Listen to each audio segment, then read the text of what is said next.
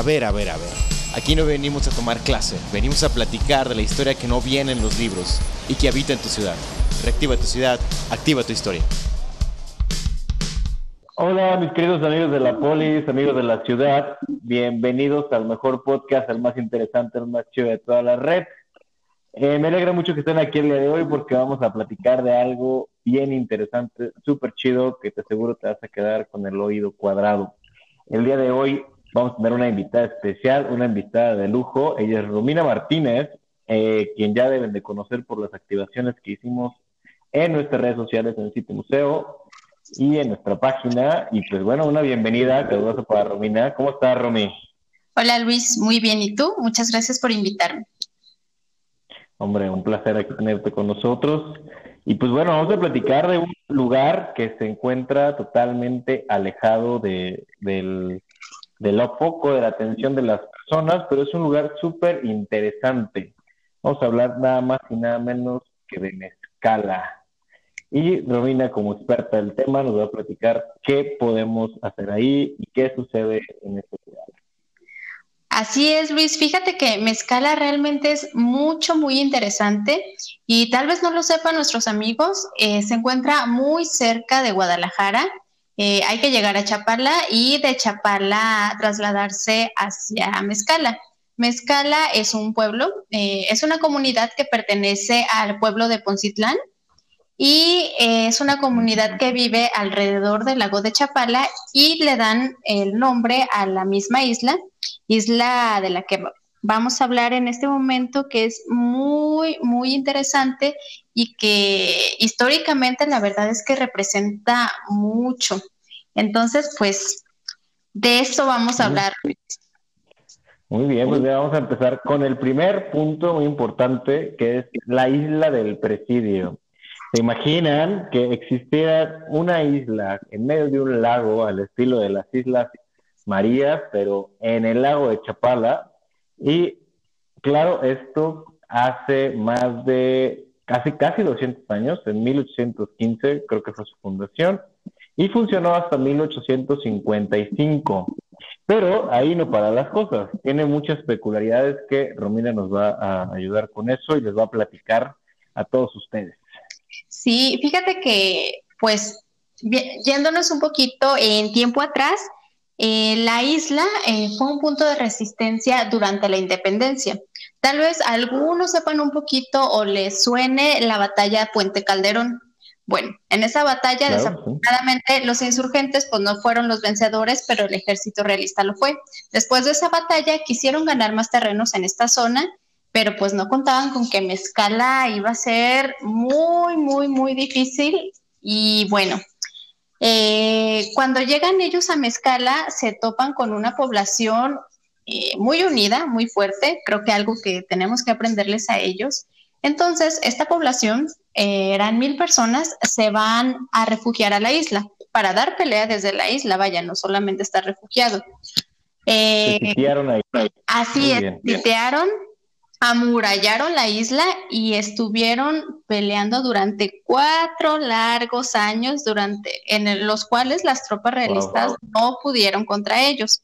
En un inicio, bueno, eran mil hombres y alrededor de mil doscientos hombres de las tropas realistas, pero no podían con ellos. Mandaron inclusive a traer naves desde San Blas y no podían con ellos. La verdad es que les hundían los botes y no se pudo.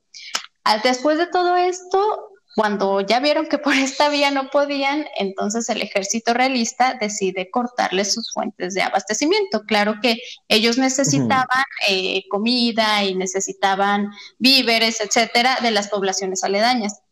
Después de esto, pues ahí encuentran un área de oportunidad los el ejército realista que para ese entonces y con ese motivo ya eran ocho mil soldados, Luis, o sea, ocho veces más, porque no podían contra ellos.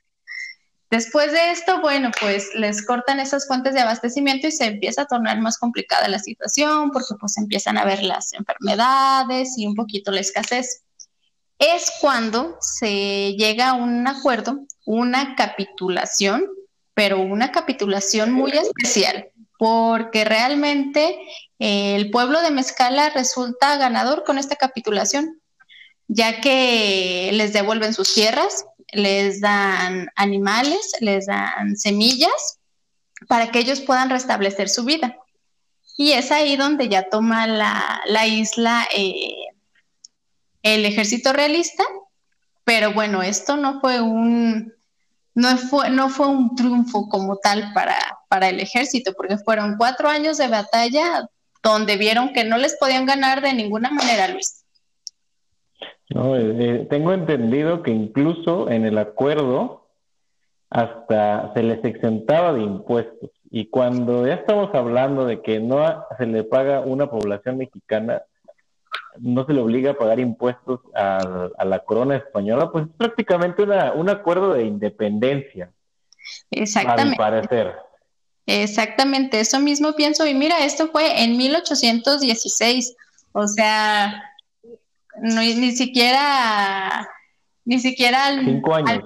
tiempo. Así es, cinco años de diferencia. Cinco años de diferencia. Cinco años antes de que la independencia se consumara en todo México. Así es. Así es, después de, este, de esta etapa eh, de guerra en la isla, la toman. Justamente un año después la, la toman y es donde empieza la construcción del presidio, Luis.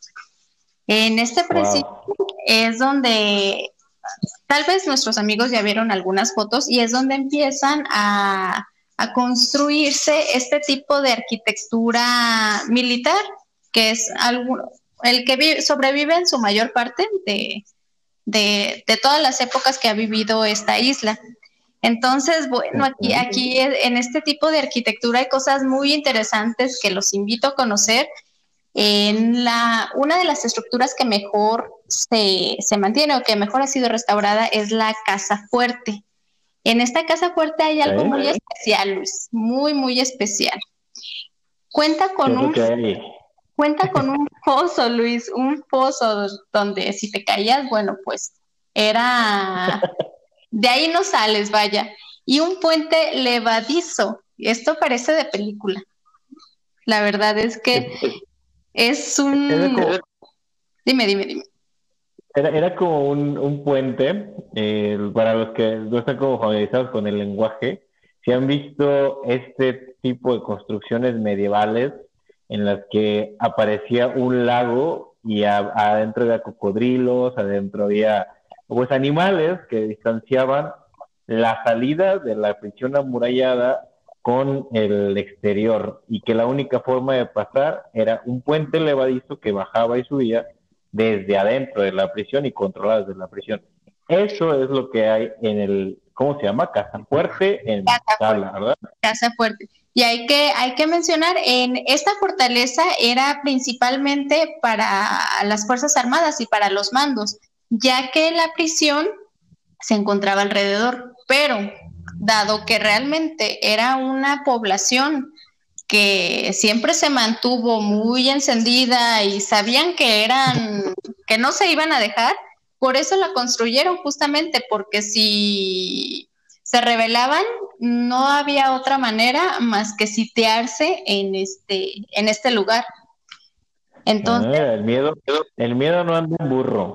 Así es. Entonces, justamente por eso la construyeron, porque bueno, sabían que ahí tenían todo para perder. Después de, oh. eh, este es un, lugar muy especial, la verdad es que les va a gustar mucho, es muy, muy bonito y sobre todo muy interesante, Luis, porque años después eh, hubo mucho, se clausuraba, la volvían a abrir, se clausuraba, se clausuraba nuevamente. Finalmente, eh, años después, en 1855, se vuelve a clausurar. De ahí no hay mucha documentación, pero se cree que se usó en la época porfirista. A ver, a ver, a ver. Aquí no venimos a tomar clase, venimos a platicar de la historia que no viene en los libros y que habita en tu ciudad. Reactiva tu ciudad, activa tu historia.